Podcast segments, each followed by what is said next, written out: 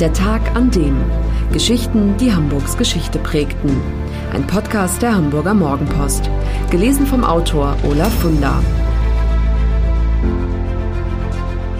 20. Januar 1963, der Tag, an dem die Waschanstalt einem Parkhaus wich. Dem englischen Ingenieur William Lindley hat Hamburg viel zu verdanken. Die Kanalisation, die Eisenbahn, ein Wasserwerk, auch die erste Wasch- und Badeanstalt des Kontinents ist seine Idee gewesen. Als sie nach 108 Jahren am 20. Januar 1963 abgerissen wird, trauern viele Hamburger um ein Gebäude, das mittlerweile ein Wahrzeichen der Stadt geworden ist. Vom Nachfolger kann man dergleichen kaum behaupten. Es ist das Saturn Parkhaus an der Steinstraße. Es ist der 5. April 1855, als die Wasch- und Badeanstalt am Schweinemarkt ihren Betrieb aufnimmt. Damals verfügt kaum eine Wohnung über Waschgelegenheiten, geschweige denn eine Badewanne. Deshalb ist die neue Einrichtung gerade für Arbeiterfamilien ein wahrer Segen. Eine unreinliche Bevölkerung verwildert und liefert umso mehr Vergehen gegen die Staatsgesetze. Davon zumindest sind die Stadtväter überzeugt. Und noch etwas anderes haben die Politiker jener Zeit erkannt. Mangel an Reinlichkeit macht die Bevölkerung empfänglich für verheerende Seuchen wie Cholera, Blatter, Fieber. Nebenbei erfüllt die Wasch- und Badeanstalt noch einen ganz anderen Zweck. Sie ist bewusst an einem der höchsten Punkte der Altstadt platziert. Erst wird das Wasser zum Waschen benutzt, dann fließt es in die Kanalisation und spült die Rohre tüchtig durch. Alles also gut durchdacht.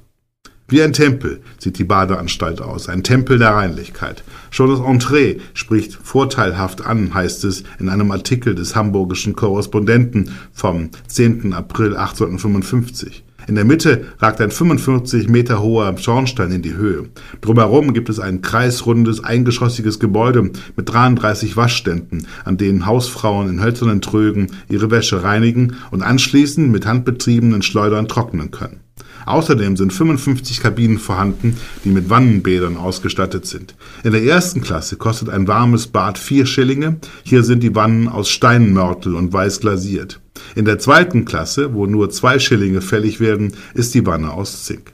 Den Moralvorstellungen jener Zeit entsprechend sind Männer und Frauen selbstverständlich sorgfältig getrennt. Der Eingang für die Damen befindet sich in der Steinstraße, die Herren betreten das Gebäude vom Steintor aus. Im Zweiten Weltkrieg wird die Wasch- und Badeanstalt zwar schwer beschädigt, aber nach 1945 wieder aufgebaut. Bald ist das alte Gemäuer den Stadtplanern ein Dorn im Auge. Der Standort wird für ein Hortenkaufhaus gebraucht und so sorgen Bagger dafür, dass das alte Gemäuer dem Erdboden gleichgemacht wird. Ein Anblick, der vielen Hamburgern im Herzen wehtut, denn etliche Generationen haben sich dort den Staub der Stadt von der Haut geseift. An den Tempel der Reinlichkeit, der von 1855 bis 1963 übrigens 14 Millionen Mal besucht wurde, erinnert heute nur noch ein Mosaik im U-Bahnhof Steinstraße. Das war der Tag an dem Geschichten, die Hamburgs Geschichte prägten. Eine neue Folge lesen Sie jeden Sonnabend in Ihrer Mopo und hören wöchentlich einen neuen Podcast.